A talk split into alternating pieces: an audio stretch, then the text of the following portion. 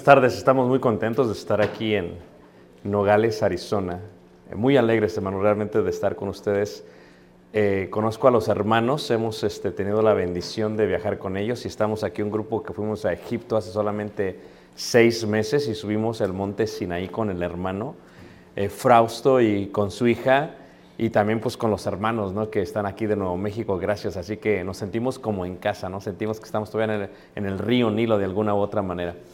Antes de iniciar, pues reciban un abrazo muy grande de parte de mi familia. Eh, realmente aquí están ellos y les van a estar abrazando y reciban un abrazo muy grande de parte de la iglesia de Cristo a la cual yo sirvo. Este, dejé mis tarjetas ahí porque tal vez va a haber preguntas. Ahí está mi número de teléfono, mi celular, cualquier pregunta estamos para servirles. Si en caso no las podemos contestar a través de las lecciones, pues estamos para contestarles a la brevedad. Si me mandan un mensaje, una pregunta, lo trataremos de hacer de la mejor manera y de la manera más rápida si es posible.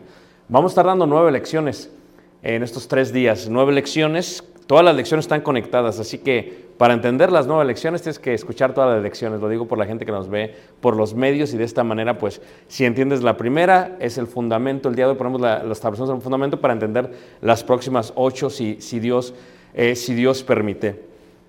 Y vamos a estar mirando varios puntos en cuanto a la idea de lo que es eh, la prevención o previniendo, como dice la temática de todo, de todo el seminario. Eh, primero, sí es interesante observar que nuestra cultura, que la cultura a la cual nosotros venimos, que es la cultura latinoamericana, es interesante notar que nosotros somos gente que normalmente reacciona. Hay dos tipos de personas según fueron educadas desde pequeños. La gente que reacciona, como los latinos, como los mexicanos, como los de Arizona, vamos a decirlo, de alguna u otra manera, y la gente proactiva, ¿no? La gente proactiva, la palabra se encierra en pro antes, actuar, la idea de proactuar, hacer algo antes de que venga, ¿no? Y entre paréntesis es lo que significa realmente prevención. La idea de prevención es eso. Y la parte reactiva, pues es del otro punto de vista, es reaccionamos a ello. La mejor manera de entenderlo es cuando vemos, por ejemplo, nuestra salud, ¿verdad? Hay tres cosas que matan el cuerpo, ¿verdad? La sal, azúcar y la harina. Imagínense ustedes, eh, una eh, toca la presión arterial, la otra eh, toca la parte de lo que es la diabetes y la otra toca totalmente lo que es la obesidad, etcétera, etcétera. Pero ¿cuántos de nosotros podríamos dejar de comer pan, tortillas, su café con su azúcar, sus buenos chocolates o bubulubus, gansitos y sobre todo la sal? Es increíble, ¿no? O sea, ¿qué hacemos? O sea, nosotros comemos de todo hasta que el doctor nos dice, tienes que dejar de comer. Entonces reaccionamos. Es la vida que vivimos, reaccionamos a ello. La parte proactiva dice, antes de que llegue ese momento deberíamos de detenernos y en vez de comer tal vez 12 tortillas, bajarle a 6, a 3, a 2, para poder comer tortillas por muchos días en nuestra vida. Pero somos reactivos, no proactivos. ¿va? Comemos todo el dulce posible, el doctor nos asusta, ¿verdad? Nos dice, ¿sabes qué? Ya tienes un problema con eh, eh, eh, el diabetes, es prediabético, ¿qué hacemos? Tratamos de parar. Entonces, somos reactivos, es una sociedad reactiva. Es así que somos. La parte proactiva dice, no, voy a hacer esto antes de que suceda, es la temática que vamos a estar llevando a cabo. Cuando entendemos esto, o si pudiéramos entender esto, lo que queremos decir con ello es, este, la parte proactiva es, de alguna u otra manera, ¿verdad? Es la prevención o la anticipación de acontecimientos. Esto es, ver las cosas que han de suceder. La vida es cíclica. Esto indica que todo lo que pasó va a volver a pasar. Lo ves en la recesión económica. Hay una recesión económica, hay una gran prosperidad, entramos a una recesión otra vez. Y así ha sido cíclica toda la vida. Eh, Salomón lo dice de mejor manera. No hay nada nuevo debajo del sol, ¿verdad? Todo lo que fue, será. Entonces habla de una parte cíclica. Entonces la parte proactiva o la prevención es la anticipación de los acontecimientos. Esto es, la historia, como dijo el buen judío Albert Einstein, es increíble pensar que vas a tener resultados diferentes si haces las mismas cosas. O sea, ¿qué te dice la historia? La historia te dice, si haces esto, esto te va a volver a pasar. Aunque no lo veas, esto va a pasar. Es una realidad que pasa. Por eso la prevención de los acontecimientos o la anticipación de ellos es lo que significa la palabra prevención. Es como si alguien pudiese ver el futuro. Es la idea de la fe. En Hebreos capítulo 11, versículo 1 dice, es pues la certeza de lo que se espera, la convicción de lo que no se ve. O sea, ¿qué es fe? La capacidad de ver hacia adelante, estar seguros que va a ocurrir aunque todavía no ha ocurrido. Aunque no ha pasado, va a pasar.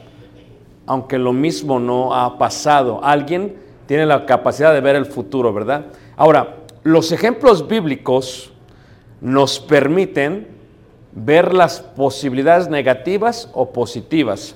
Es más, si tú ves, por ejemplo, la palabra de Dios en Romanos capítulo 15, en el versículo 4, dice el apóstol Pablo lo siguiente. En Romanos 15, versículo 4, se nos deletrea por qué Dios permite el Antiguo Testamento y con el mismo tantos errores.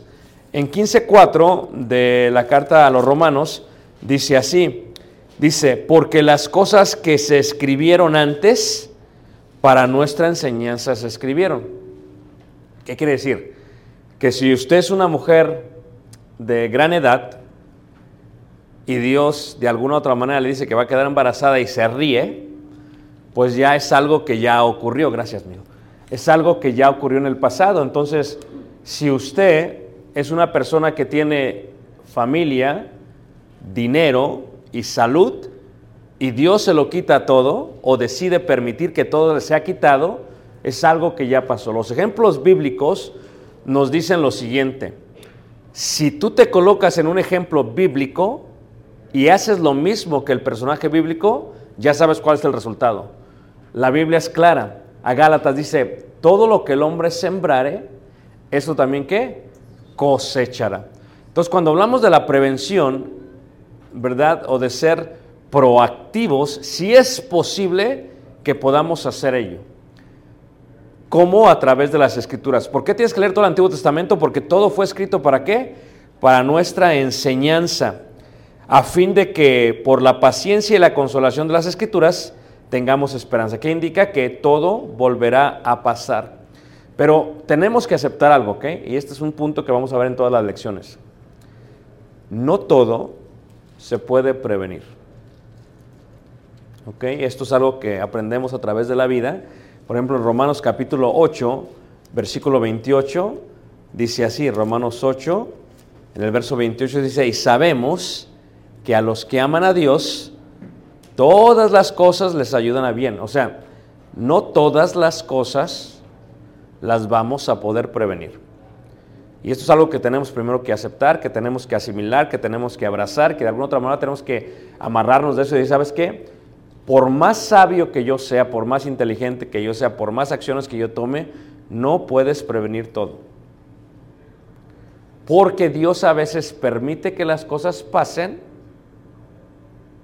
con el propósito de que crezcamos, porque es para nosotros es un bien para cada uno que de nosotros. Ahora, la palabra conflictos simplemente significa la oposición. Es alguien que se opone, alguien que está en desacuerdo contigo.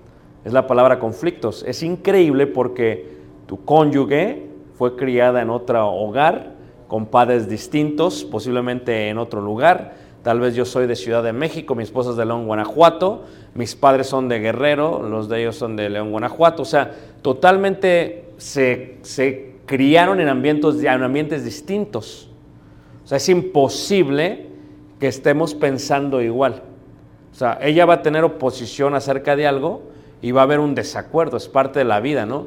O sea, a mí me gusta bañarme con agua caliente, ella con agua fría. Si tú visitas nuestra casa, ¿verdad? Hubo un tiempo en la casa que teníamos la regadera y tenemos dos regaderas literalmente.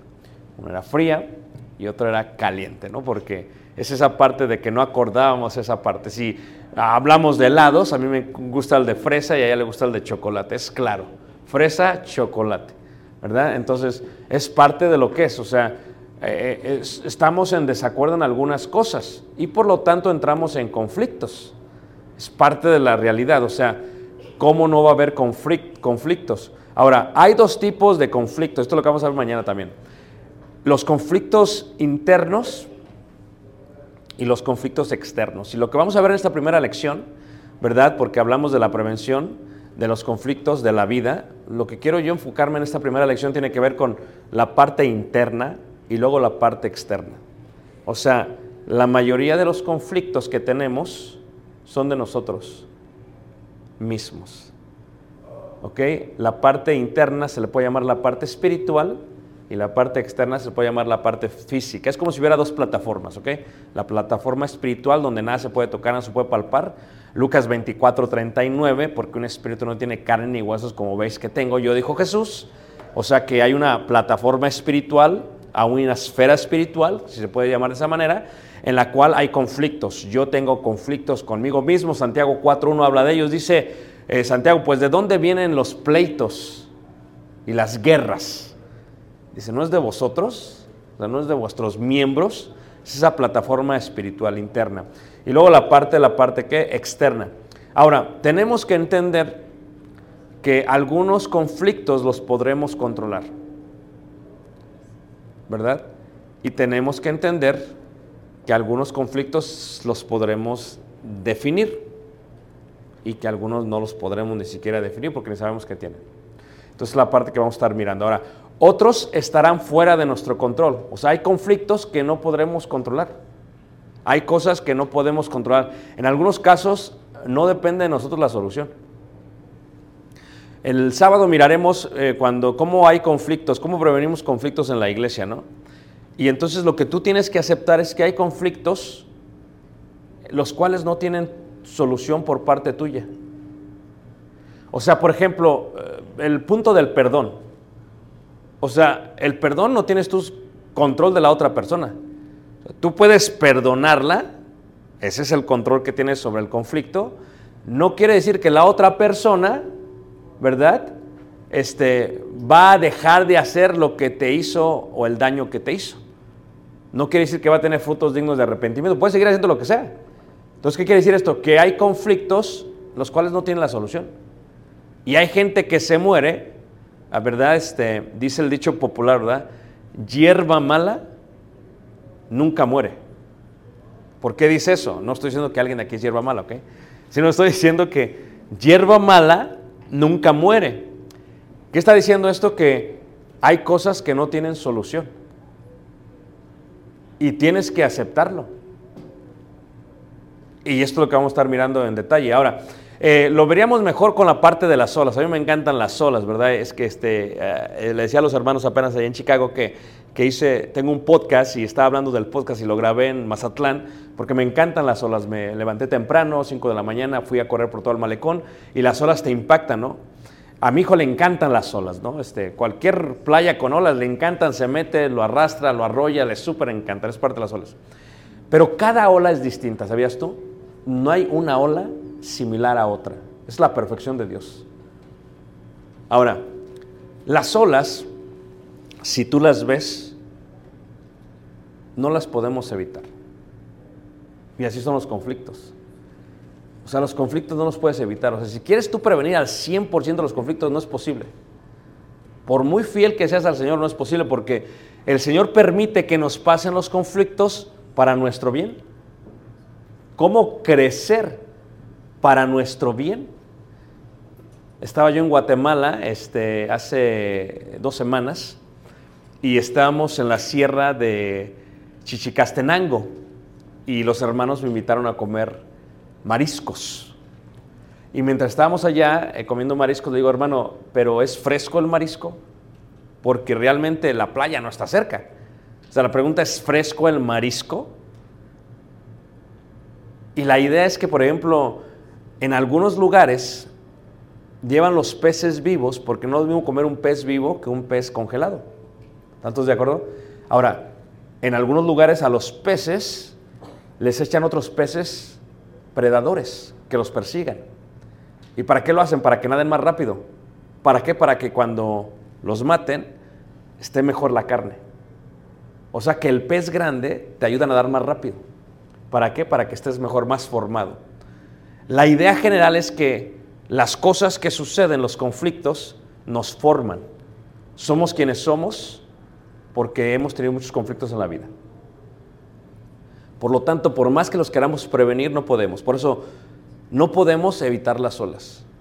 Pero lo que sí podemos es aprender a nadar en ellas. Y eso ya es algo eh, totalmente, totalmente distinto. ¿okay? La primera parte que vamos a ver entonces es la parte de definido. A mí, yo amo las palabras, ¿no? Si me dices palabras, a mí me súper encantan las palabras.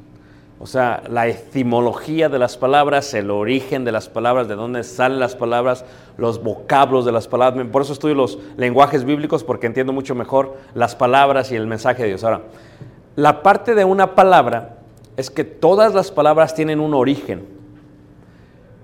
Y después del origen, todas las palabras tienen un significado. Y después del significado, todas las palabras tienen una definición.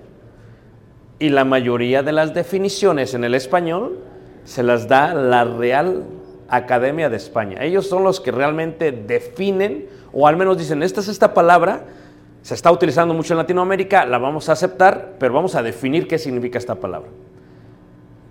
¿Qué significa? Y la palabra definición es la más importante, porque lo que tú tienes que hacer es que tú tienes que aprender a definirte primero a ti mismo. O sea, la prevención de los problemas o la prevención de los conflictos no pueden hacerse hasta que tú te defines. Y dices, espérame, ¿cómo que me defina? Si es que muchos de nosotros no sabemos ni siquiera quiénes somos. Espérame, pues, mi nombre es Ricardo, ¿de qué estás hablando? Barrera Gaona, tengo 47 años, ¿de qué estás hablando? No, no, sí, muchos de nosotros no nos podemos definir. Pregúntate, ¿tú sabes quién eres? ¿Tú sabes qué crees? ¿Tú sabes cuál es tu convicción? Tú sabes no solamente cuál es tu convicción, tú sabes qué es lo que anhelas. Y muchos no lo sabemos. Porque la parte de definido o ser definidos tal vez es la parte más importante de la vida. En primera carta de Corintios, en el capítulo 2, en el versículo 11, se habla acerca de, de ello. Yo conozco a mi esposa, pero yo no sé en profundidad a mi esposa. Ella me conoce a mí, tenemos 30 años de matrimonio. Tenemos muchas cosas en común, nos conocemos bien. Pero la primera carta de Corintios 2.11 declara algo que es interesante. Porque, ¿quién de los hombres sabe las cosas del hombre? Yo no sé. A ver, Eh, la hermana Luz, yo no sé, o sea, solamente lo que veo y lo poco que he convivido con ella, pero yo no sé. Jocabet, yo no sé. El hermano Frausto, yo no sé. El hermano Germán, yo no sé. Ustedes tampoco saben de mí. ¿Quién? ¿Quién de los hombres, dice ahí, quién de los hombres sabe las cosas del hombre, sino el espíritu del hombre que está en él? O sea, lo que está dentro me define. A veces ni nosotros sabemos qué queremos en la vida. ¿Cómo prevenir conflictos si ni sabemos qué queremos? O sea, vienen los conflictos y como una ola nos arrastra, nos llevan de aquí para allá y ni sabemos qué queremos. A donde me lleve la ola, pues para allá voy. Pero ¿qué pasa si supiéramos quiénes somos? ¿Qué pasa si nos tomamos un tiempo de reflexionar y estudiarnos a nosotros mismos? Porque a veces nos conocemos. A veces estamos peleando cosas, no tiene nada que ver con lo que realmente queremos. Nos la pasamos toda la vida peleando por cosas que ni siquiera queríamos, que ni siquiera anhelábamos. La mujer de Lot sale corriendo de Sodoma y Gomorra. Y no se conocía hasta el momento que volteó. Porque la palabra hebrea para decir que y miró indica que dependía de aquello que estaba dejando y por lo tanto se entristeció por lo que dejaba. Finalmente ella se definió. Llegó a definirse y dijo, ok, yo, es, yo soy Sodoma y Gomorra. Yo quiero Sodoma y Gomorra. Entonces, ¿para qué saliste? ¿Cuál fue el conflicto de ella? Estaba entre dos pensamientos. Los israelitas pasó lo mismo. ¿Cuál era la convicción de ellos? Veían a los Baales introducidos por la reina Jezabel y el rey Acab que se había dejado mangonear por la mujer.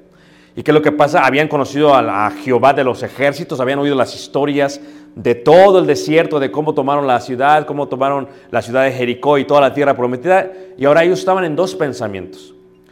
¿Quiénes serán? Los Baales, ba los Baal será Dios, ¿verdad? Este, este ídolo que vemos con el cuerpo humano y la cara de buey. ¿O, o es realmente eh, Jehová de los ejércitos? Y lo que hace realmente este, eh, el profeta Elías dice, ¿por qué claudicáis en vuestro corazón? Es que ni siquiera sabía lo que querían. Cuando Jesús va en, el, en la tierra de Galilea y va caminando, le van siguiendo como cinco mil, otra parte dice seis mil en los evangelios. Y cuando van todos, pues todos querían la comida y les dio de comer peces, les dio de comer panes y les los sanó y hizo milagros, etc. En el momento que Jesucristo empieza a mencionarles el conocimiento bíblico, dice yo soy el pan de vida, tienes que comerme a mí, que no comiere de mí, y luego empezaron, finalmente dijeron, ok, esto no es lo que queremos. O sea, no hubieran entrado en ese conflicto si hubieran sabido lo que querían. Si lo único que querían era comer y lo único que querían es ser sanado, cuando recibieron eso se hubieran ido de ahí. Pero ¿por qué entraron en un conflicto? Porque ni, sabía, ni siquiera sabía lo que querían. Y nosotros a veces no sabemos quiénes somos, por lo tanto no sabemos cuál es nuestra convicción, nuestra creencia, por lo tanto no sabemos qué anhelamos. Tú te peleas con tu mujer o te peleas con tu esposo porque ni siquiera sabes qué quieres. Y llega un momento que te estás peleando en el conflicto, estás en una pelea increíble y de pronto te dice tu esposo, ¿ah? ¿qué demonios te traes? Pues sí, se trae un montón de demonios, ¿verdad? Y luego al final del día se les olvida de qué estaban peleando. Oye, ¿de qué estábamos peleando? Ya ni me acuerdo. Pero todavía estoy enojado contigo, o sea, espérate. Porque ni siquiera nos definimos. O sea, ¿quién más que tú? El ser definido es importante porque ¿quién de los hombres sabe eso? El poder de definirse se encuentra en mí mismo. Nadie más que nosotros podemos definirnos a nosotros mismos. En esto se basa la prevención de los conflictos. Mira, te voy a dar un ejemplo, ¿ok? Estaba dando estas clases en Yucatán la semana pasada y le decía a los hermanos, mira, cuando hablas de la comunicación, y hablaremos un poquito de esto el día de mañana, entre el esposo y la esposa, la mayoría de los problemas familiares tienen que ver con comunicación. ¿Ok? Ahora, si hablas de la comunicación, la mayoría de la comunicación se desarrolla en el cerebro. ¿Ok? Y si hablas de comunicación, lo que te quiero decir es que ya se comprobó científicamente que la mente del hombre, que la mente del ser humano no madura o no está completa, su cerebro no está entero hasta los 24 años. Entonces, ¿qué quiere decir esto? Que si tú tienes un hijo menor de 24 años, estás lidiando con alguien que no tiene el cerebro completo. La verdad que me entiendes. Ahora, luego el cerebro del hombre, ¿verdad? Algunas semanas de que concibe, cuando la testosterona empieza a ampliarse, literalmente le fríe, le quema una tercera parte del cerebro. Cuando nacen los dos, el hombre y la mujer, nacen más o menos con el mismo tamaño de cerebro.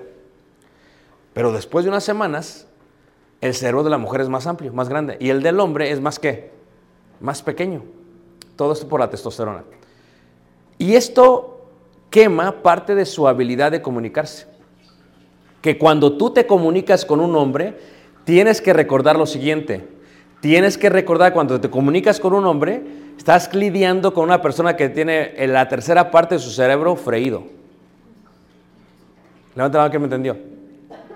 Por eso la habilidad, la habilidad de la mujer de comunicarse, hablar, hacer mucho, a la misma vez hacer muchas cosas. El hombre no, no, no podemos hacer eso. Una cosa a la vez, porque nuestro cerebro está freído. Es real, es, científicamente está ya comprobado, ¿ok? No es como que me lo estoy inventando. Eh, un paleontólogo de la ciudad de, la Universidad de Cambridge hizo el estudio. Ahora, ¿qué pasa? Imagínate tú, tú estás casado y se suben al carro y van a comer con tu esposa. ¿Y cuándo ha pasado esto? Pregunta uno, ¿qué quieres de comer? Y el otro dice, lo que tú quieras. Y, y, luego dice el hombre, no, no, lo que tú quieras. Y la mujer, no, no, mi amor, lo que tú quieras. ¿Ok? Fíjate, si estuvieras definido, si supieras lo que quieres, previenes un conflicto. Así de sencillo. Porque ¿cuántos no se han peleado? Llegan al restaurante, se sientan, les sirven de comer y la persona eh, tiene un gesto enojado. Y le dices, ¿qué tienes? Es que yo no quería venir aquí. Oye, pero ¿por qué no me dijiste que no querías venir aquí? O sea, si ves el concepto y dices, porque el hermano Ricardo dijo que tenía el cerebro freído. No, no, ¿por qué no dijiste que quería? O sea, esta parte es increíble, porque es lo que pasa. Si yo me defino, estamos hablando solamente de comida, ¿eh? Si yo me defino, si sé que quiero, yo puedo decir ampliamente, ¿sabes qué? Esto es lo que yo quiero. Y eso es muy difícil hacer. Es totalmente complicado hacer. Ahora, si nos definimos a nosotros mismos, de ahí se basa la prevención de los conflictos, no solamente internos, sino también externos. Porque la mejor manera de prevenir conflictos es externar con claridad y con valor quién soy, qué soy, cuál es mi convicción, qué es lo que quiero y qué aspiro. O sea, que tú le puedas decir a alguien, a tu cónyuge, a tu esposa, a tu esposa, que le puedas decir abiertamente, así, claramente, yo soy, yo soy este, yo quiero esto, yo creo esto y yo aspiro a esto. Se ahorrarían muchísimos problemas. Pero no hacemos eso. Porque nuestro cónyuge es una ola y viene y nos arrastra. Y ya cuando estamos ahogándonos, empezamos a gritar. Me estoy ahogando y quien me ahoga eres tú. Es que nunca me dijiste, mi amor. Tú me dijiste que te gustaban las olas. Sí, pero así no me gustan las olas. Y entonces no se puede prevenir un conflicto cuando nosotros mismos no nos podemos definir. Pues es lo más importante, la parte de la definición. Ahora, la parte de definirnos es lo más importante. Y la parte de conectarnos es la otra parte, la, la parte de conexión. Esto es, todos estamos conectados. Si yo elimino los conflictos internos que tengo al definirme, me voy a poder conectar con la gente de afuera mejor. Todos estamos conectados. Veremos más de esto después, ¿ok? ¿Cuál es el poder de la conexión? Me encanta este sistema. Yo trabajaba para McDonald's cuando, cuando por primera vez hubo Wi-Fi.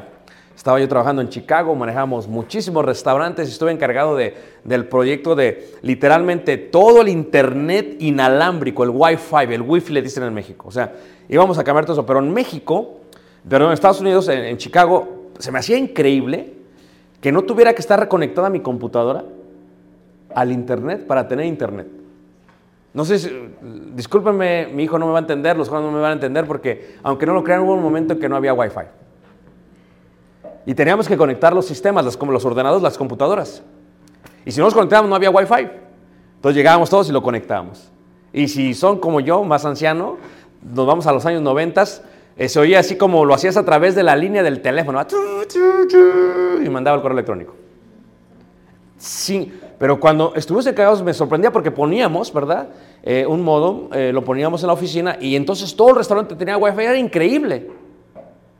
Y tengo que dar este ejemplo, ¿por qué? Porque con cable había internet y sin cable había internet. Es el poder de conexión. Es que la conexión que tenemos nosotros puede ser con cable o sin cable. Puede ser espiritual o puede ser totalmente con la carne.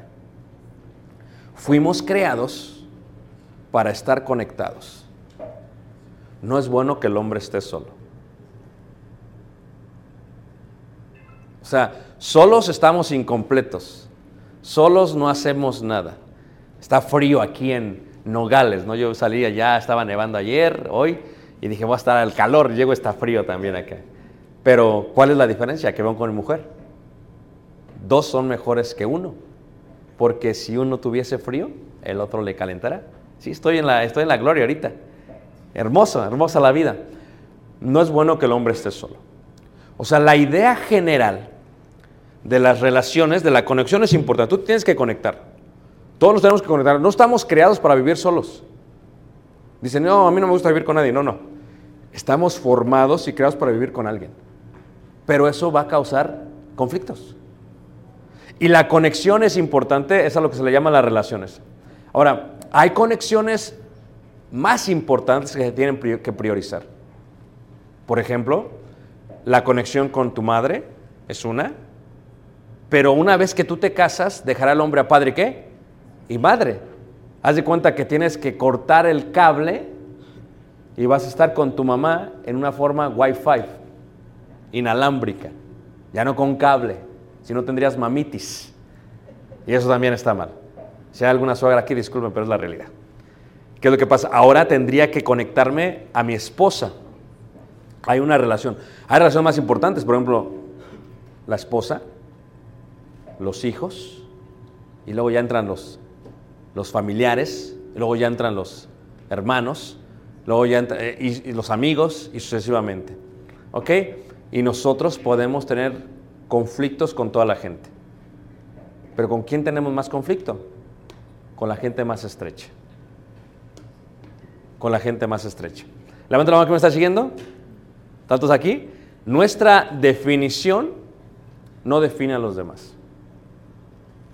Fíjense, si tú te defines a ti mismo, si tú te defines a ti mismo, si tú te defines a ti mismo,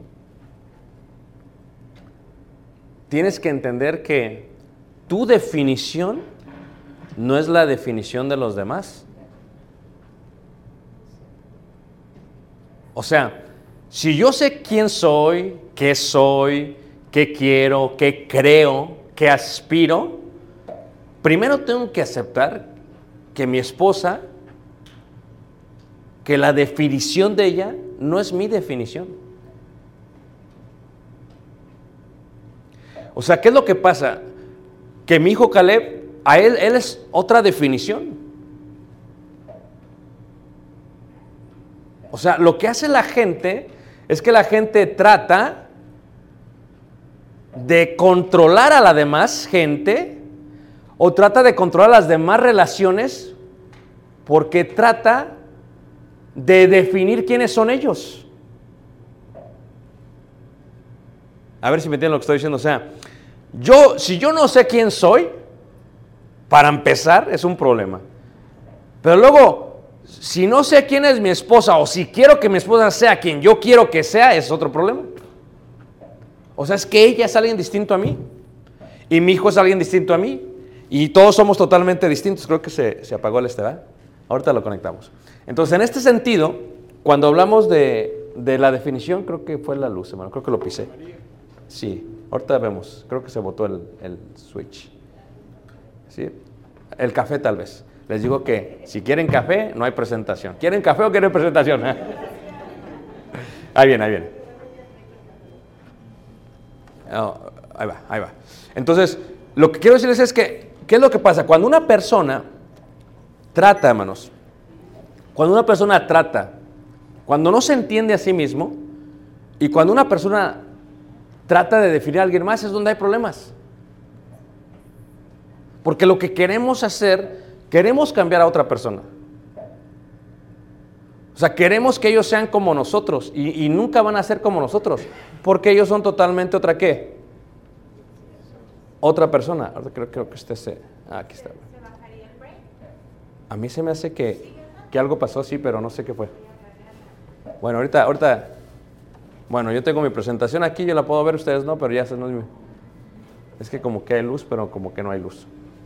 Entonces, ¿qué es lo que pasa? Si es así, entonces, ¿qué es lo que pasa? Nosotros tratamos de controlar otras relaciones. Y, y piensa tú, en, en- no sé con quién tengas más conflictos, pero vamos a decir que es con tu suegra. Hablemos de las benditas suegras, ¿ok? Por un momento. Una vez hice una serie que se llamó Lo que las suegras callan. Porque las suegras no pueden soportar que se llevaron a sus hijos. Es una realidad, o a sus hijas, esa es la realidad. Eh, dice, hermano, pero ¿qué pasa con Ruth? Sí, pero Ruth era un caso especial. Porque muy pocas personas, ahí viene, ahí viene, hermano. Porque muy pocas personas eran como Ruth. Voy a tratar de no pisar el cable. Entonces, ¿qué es lo que pasa? Eh, eh, hablemos de las suegras para empezar, ¿ok? Para empezar, tu nuera es un ser humano distinto. Y si tú no sabes qué quieres tú, ¿cómo vas a esperar saber qué es lo que quiere ella? Y luego todavía llegas a la casa de ella y te pones a criticar la comida de ella. No, no se puede. O sea, ella va a hacer el arroz como ella quiere, ella va a cocinar como ella quiere, porque ella lo define otro ser, otros principios, porque se crió distintamente. Entonces, en este concepto, no eres tú. Así es la iglesia, porque hay tantos en la iglesia. Vienen tantas mentes, tantas cabezas a la iglesia, y luego si el ministro no entiende este concepto y se aferra a cambiar las mentes de todos, eso es- imposible. Tienes que dejar que sea la palabra de Dios, el Espíritu Santo, el que haga que qué? Que todos empiecen a renovar su entendimiento. Eso es, es algo que dice. Nuestra definición no debe controlar a otras personas. ¿Por qué? Porque si eso lo hace, si nuestra definición empieza a definir a los demás, hay un problema. Porque nuestra definición no, de- no define a los demás. No debe controlar y en este sentido podemos estar conectados físicamente, pero no espiritualmente. Voy a repetir esto porque espero que me entiendan lo que estoy diciendo. ¿ok? En la iglesia hay problemas. Hay dos hermanas, Evodia y Sintique, por no decirle María y Marta, por no decirle Guadalupe y Sofonías o Merari o quien sea. Entonces, ¿qué pasa? Pueden estar en el mismo edificio físicamente, no, pueden estar en la misma mesa físicamente, pero están desconectadas por dentro.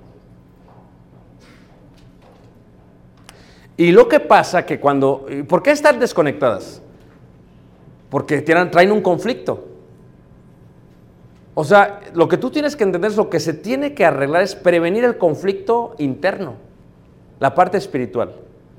Porque muchos tienen por la parte de afuera, la parte externa, se preocupan por eso. Y hay muchas hermanas y hermanos en la iglesia que, con el perdón de ustedes, ¿verdad?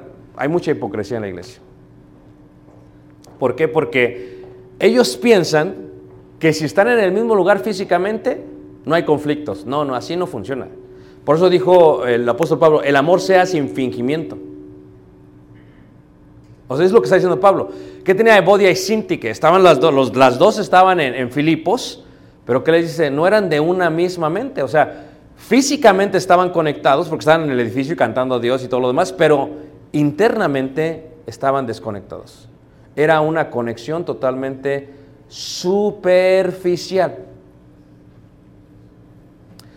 Y una conexión que evade nuestras definiciones.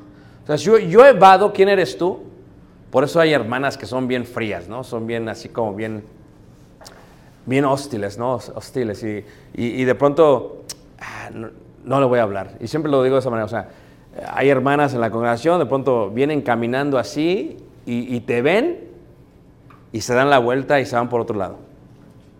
Y tú dices, ¿pero qué le hice? ¿Qué le hice, no? O sea, ¿qué, pasó? O hay veces, yo siempre he dicho que no es lo mismo estar presente que estar ausente. Y la mejor manera es el matrimonio. Acuérdate cuando te fuiste a acostar con tu mujer. Pero resulta que está enojada. Y hermanas, les voy a decir un secreto, ¿ok? Casi el 80% de las veces que tú estás enojada, el hombre no sabe por qué. Échale la culpa a la tercera parte de su cerebro que se frió o lo que tú quieras, ¿ok? El hombre realmente no sabe por qué. Entonces, cuando ustedes están en la cama, tu esposa puede estar presente físicamente, pero se puede voltear. Y tú estás, pero, pero ¿qué hice? O sea, ¿qué fue lo que hice? Dices tú. Tú no entiendes qué hiciste. ¿Por qué? Porque la conexión que evade las definiciones es aquella que va aumentando y aumentando. O sea, en un matrimonio llega un momento que están los dos en la casa y que están ausentes uno del otro. Es más, se dicen buenos días porque se oye medio raro que llegues y digas, no digas nada. Ah, buenos días. Good morning. ¿Ya te vas? Sí. ¿Ya llegaste? Claro. ¿Te vas a dormir? ¿Y, y qué es lo que pasa? Si tú no sabes lo que quieres, ¿cómo puedes evitar conflictos? Porque a lo mejor ni siquiera querías estar casado. Te emocionaste porque tu esposo se arrodilló y te dio el anillo y dijiste, ah, me voy a casar. Pero si no sabías lo que querías, o sea, porque imagínate, ¿cuál es el secreto? El secreto es este, saber lo que quiero y poderlo externar claramente y con valor. Si tú quieres estar casado o casada, vas a ser feliz. Porque eso es lo que quieres. Pero si no quieres, pues no lo vas a hacer. Pero si no sabes que no quieres, ¿cómo no va a haber conflictos? ¿Cómo puedes prevenir conflictos si no sabes ni siquiera lo que quieres?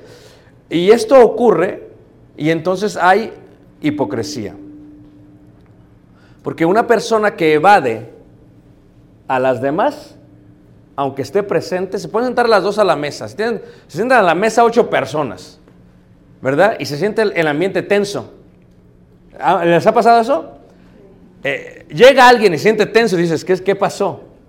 Esa parte tenso es la parte espiritual, es esa plataforma espiritual que dices, algo anda mal, alguien está peleado, está física. Y a veces tienen la capacidad de reírse, ¿eh? Hacen, "Mm".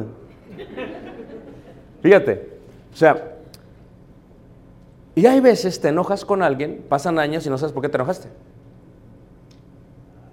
¿Cómo saber si no fuiste tú la culpable? Pero ¿cómo saber si ni siquiera te conoces a ti mismo? Y es la parte más importante de definirte a ti mismo. O sea, para prevenir conflictos en mi vida, tengo que saber qué quiero yo. Tengo que saber qué quiero yo. O sea, imagínate, van a comprar una casa. Es la inversión más grande de su vida aquí en Estados Unidos. Y resulta que está el hombre y, ni sabe, ni siquiera sabe qué quiere.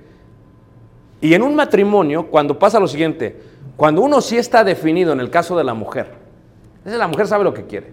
Quiero esta casa, la quiero así, la quiero así, ta, ta, ta, ta. Y el hombre siempre está, lo que tú quieras, mi amor. Lo que tú quieras, mi amor. Lo que tú quieras. Entonces, compran la casa, no te gusta a ti, pero a ella le encanta. Y ella está bien contenta, hasta cantando por la casa, ¿verdad? Alabanzas al Señor, gloria a Dios que tengo esta... ¿Y, y tú estás infeliz? Pero no pudiste externar claramente y con valor, ¿sabes qué? Yo no quería esta casa. Es más, ni siquiera quería, yo, yo quería vivir afuera de la ciudad. Pero si eres una persona que no sabe lo que quiere, o que no tiene el valor para externar lo que quiere, vas a tener muchos conflictos en la vida. Y por eso la mayoría de las separaciones matrimoniales ocurren después de que los hijos se van de la casa.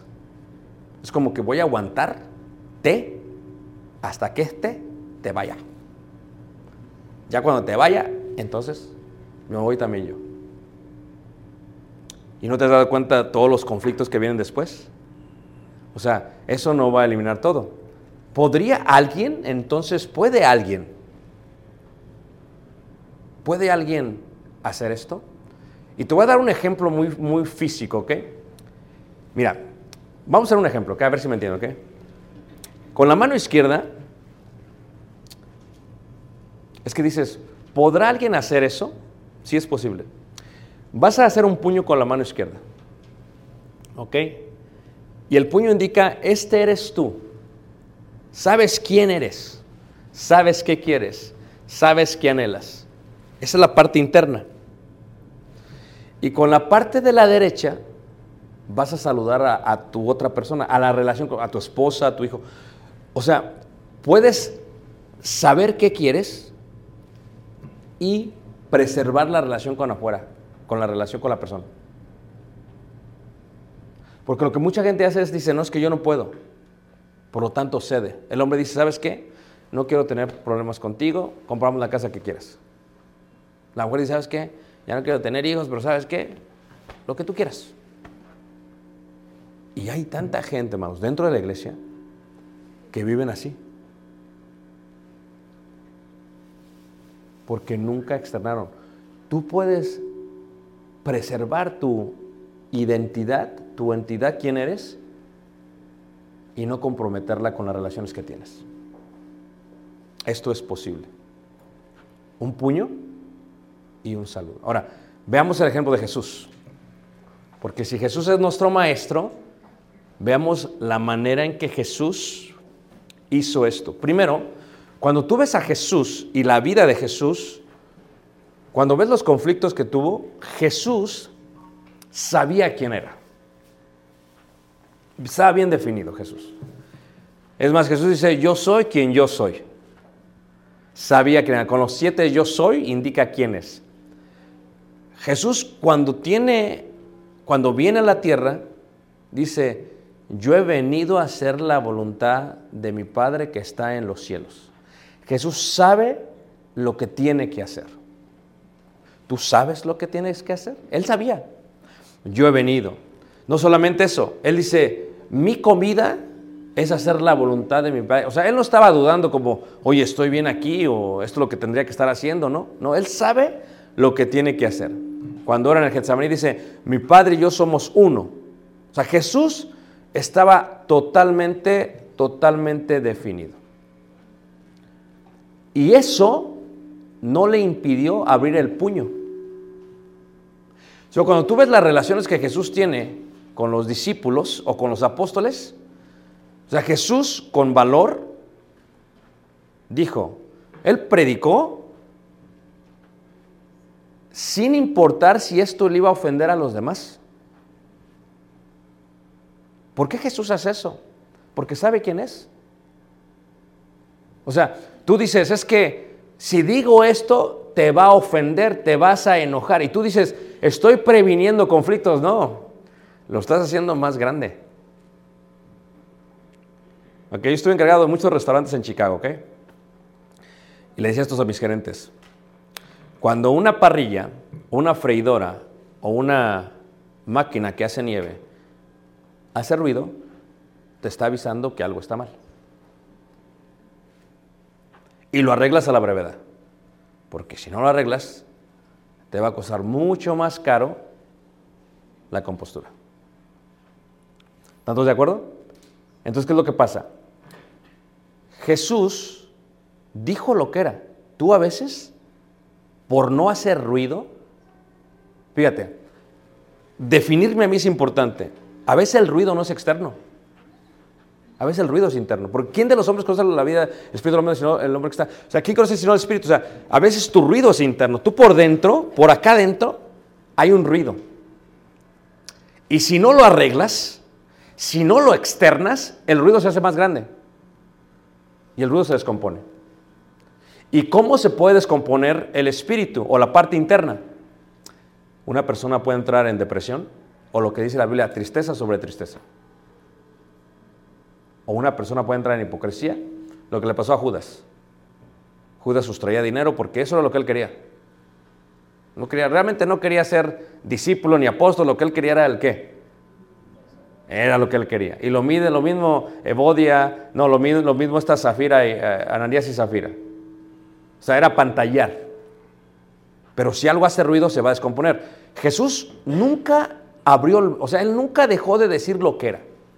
Él dijo lo que era, esto os ofende, porque sabía que sus relaciones externas están 100% conectadas a quién es Él. Esto es, si tú no vas a externar el tipo de persona que tú eres, tal vez tú vas a pensar que tienes buenas relaciones, pero es pura hipocresía. Y, lo que está haciendo es ruido de tal manera que se va a acrecentar y va a explotar. O sea, eventualmente va a explotar. Puede decir la persona, yo pensé que, que, me amaban, que eran mis amigos. ¿Qué pasó? Se han ido todos. No, es que, es que nunca externaste que era lo que realmente querías.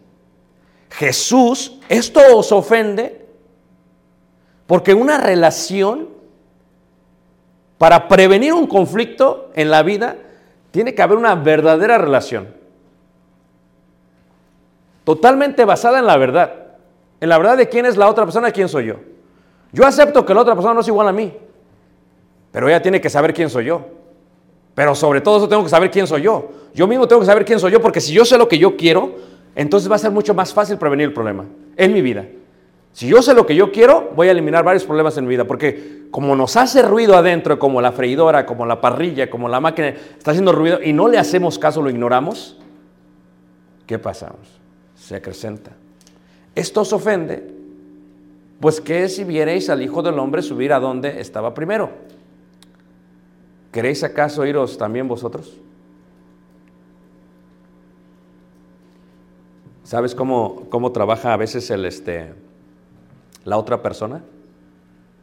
Hay muchas personas, ¿sabes cómo trabajan? Trabajan a través de, son, son narcisistas. O sea, pero Jesús no fue así. Si se quieren ir, váyanse. Pero yo no voy a abrir mi puño por ustedes. Yo voy a seguir siendo quien soy, creyendo que, en lo que creo, y tengo definida mi misión. No la voy a cambiar por ustedes. Si quieren ir, váyanse. Y de esta manera establece una hermosa relación con ellos.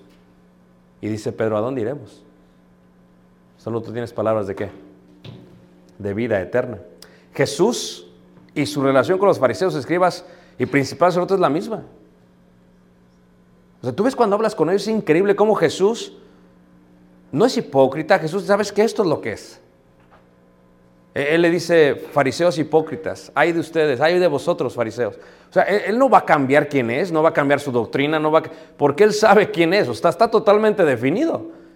Y es lo que nos manda Dios a hacer nosotros, que estemos definidos, o sea, que hablemos verdad, que desechemos mentira. Y, y, una relación con tu esposa, con tu hijo, con tus hermanos en la fe, con todos. O sea, si yo, no, si yo no quiero estar en el ministerio, no me puedo engañar a mí mismo. Fíjate cómo estaba Pablo, le dice a los Filipos, porque hay unos que predican por contienda y vanagloria. O sea, es que no querían hacer, lo que querían era la contienda y vanagloria. Si ellos hubieran dicho, ¿sabes qué? Solamente queremos la contienda y vanagloria, la predicación la estamos utilizando para eso. Es distinto. Pablo dice, no, yo estoy definido. Yo por esto muero. Y no voy a cambiar quién soy yo. Si me dejan de pagar, no voy a dejar de predicar. O sea, el concepto de la definición es lo que te va a hacer prevenir conflictos. Ahora, no solamente te va a hacer prevenir conflictos en el futuro, pero escucha otra cosa importante acerca de ello. Aparte de prevenir conflictos, te va a ayudar a asimilar los conflictos. Te va a ayudar a abrazar los conflictos. Y entonces los conflictos no van a ser conflictos. No los vas a ver como conflictos, sino como otra cosa. Jesús y la relación con sus enemigos fue clara. Fíjate que es la única vez que dice Jesús que le pide al Padre, porque Él tenía el poder de perdonarlos. ¿O no es cierto, hermanos? Tus pecados te son perdonados, le dijo aquel, le dijo aquella. Pero en este caso dice, Padre, es la petición, perdónalos. O sea, Él no cambió su persona, No cambió su. O sea, y tú como cristiano, para prevenir los conflictos, no tienes que cambiar. O sea, muchos dicen, voy a cambiar, no voy a decir lo que siento, no voy a decir lo que soy ni lo que quiero para no tener problemas. No, así no funcionan las cosas, hermano. O sea, no sé en qué mundo vives, porque hay gente que vive toda la vida así, toda la vida ha vivido así. O sea, se calla la boca, no dice nada, no expresa nada. ¿Por qué? Porque es un, es un soldadito, es un títere y ahí voy porque es la manera. Si no tengo problemas, no, es el problema mayor que tienes. El problema eres tú. O sea, ¿cómo es posible que la gente viva un cristianismo? Es más, tú te das cuenta cuando Juan dice, y sus mandamientos no son gravosos. O sea, en la iglesia, ¿cuánta gente no hay así? O sea, ni siquiera quiere venir a la iglesia y son gravosos. Ay, yo no quiero estar aquí, pero aquí tengo que estar. O sea, ¿qué tipo de vida es esa si ni- ni te has definido? ¿Tú crees que Dios quiere eso para ti? No. Dios quiere establecer una relación contigo en tú quieras ser cristiano. Tú quieras ser discípulo. Porque si tú no quieres ser discípulo, toda tu vida cristiana va a ser un- un- un conflicto. ¿Y cuántos no tenemos así en la iglesia? Se sientan físicamente, pero por dentro están lejos. O sea, hipócritamente estamos aquí, pero realmente no estamos aquí. Nos pasa como los israelitas. Adoramos a Dios con los labios, pero nuestro corazón está ¿qué? Muy lejos ¿qué? De ellos. Y este es el secreto de prevenir conflictos en la vida. Pero ¿cómo lo hacemos? ¿Cómo lo desarrollamos? ¿Dónde lo empleamos? Eso lo veremos en la próxima lección. ¿Qué les parece, hermanos? ¿Tantos aquí? Van a decirnos, ¿quién soy yo hoy? Van a estar todos traumados, ¿a no? No os trauméis, es parte de la vida. Así que vamos a tomar un descanso y continuamos después con las lecciones. Empezamos un poco tarde, casi una hora, entonces le da lugar a estos hermanos que continúen. Espero que esta lección haya sido de edificación para ustedes. Sé que lo fue para mí cuando la preparé. Dios les bendiga. Eh, eh, pasa a nuestro hermano que está encargado de esto. Eh, Dios les guarde y les bendiga. Pasen, hermanos.